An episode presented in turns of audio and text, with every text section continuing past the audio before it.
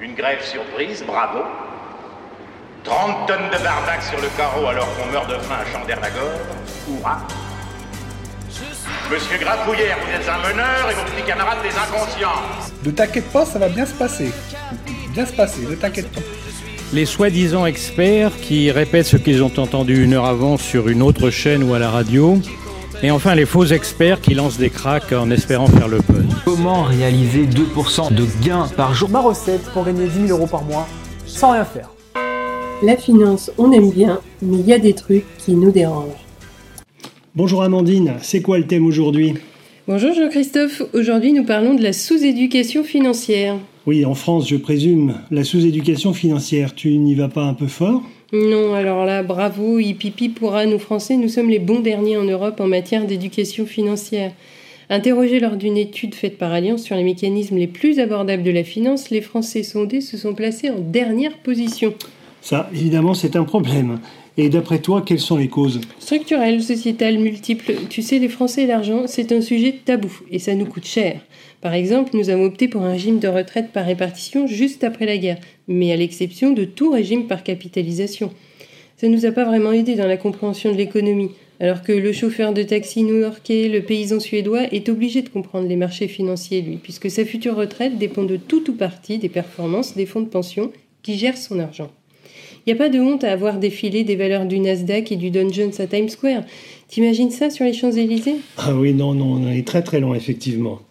Eh oui, autre exemple, nous avons inventé, ou encore, les fonds garantis sans risque. Tu sais ce qu'on appelle à tort l'assurance vie? Oui, les fonds euros. En fait, ça nous a donné l'illusion pendant 30 ans qu'on pouvait placer de l'argent sans risque. Du coup, les épargnants, mais aussi les intermédiaires, n'ont pas jugé utile d'éduquer leurs clients ou de se former sur ce sujet.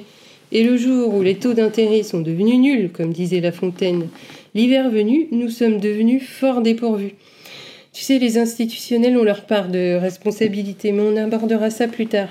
Alors, est-ce que tu peux définir euh, l'éducation financière? Alors pour le CDE, c'est donner des conséquences et la compréhension des concepts et des risques financiers. En gros, le bien-être financier des individus et de la société pour leur permettre de participer à la vie économique. Cela permet de prendre des décisions financières éclairées. Tu vois par exemple la valeur et le prix, ce sont des notions à transmettre car la valeur peut être affective, historique, commerciale. Chaque chose a un prix plus ou moins élevé, il faut donc plus ou moins d'argent. La valeur que l'on donne aux choses ne correspond pas toujours au prix. Ah, j'ai compris Amandine. Tout ça pour en venir où? Aux conséquences. Conséquences euh, Quelles conséquences?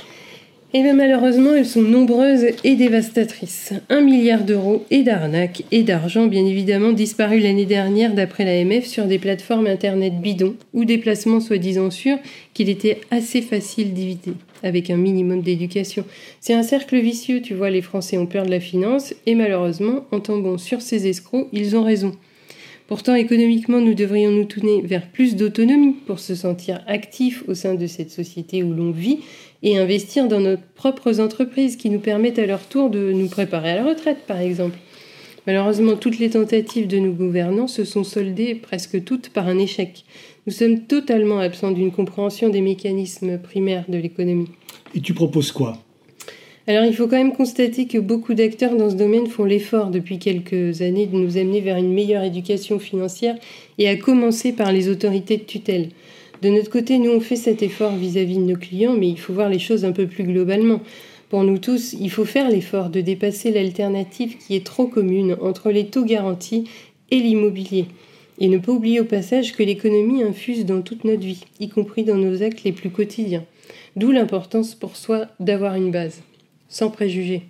Merci Amandine pour ces explications. Eh bien, euh, pour le prochain podcast, on va effectivement voir les conséquences de la sous-éducation financière avec euh, les youtubeurs de l'épargne, mais que fait l'autorité des marchés financiers? Merci, à dans 15 jours.